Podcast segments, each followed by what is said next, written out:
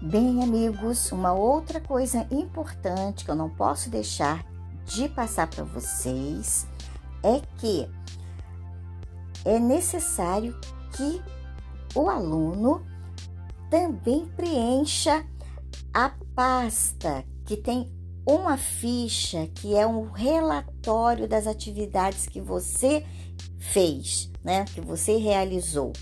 Então, tem um arquivo lá no AVA também, né, dentro, né, de atividades complementares, onde você tem uma pasta, uma capa de pasta, né, da universidade, que ela é padrão, né, para as atividades complementares de qualquer curso.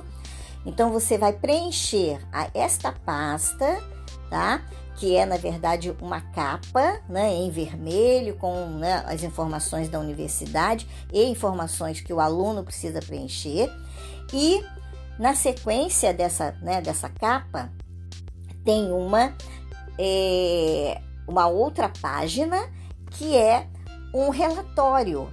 Né? Ela é assim, um relatório que você faz ali, né, preenchendo com todas as atividades e a carga horária né, de cada atividade. Tem carga horária, tem a data né, da atividade, tem o nome dessa atividade também que você realizou. É necessário, é preciso. Por quê? Porque ali já relaciona tudo que você fez, né? Tudo que você fez e que você está comprovando com os documentos que você está postando junto, tá? Então, esta é, é esta pastazinha com esse relatóriozinho, tá? E mais os documentos. Então, tudo em um único arquivo, certo?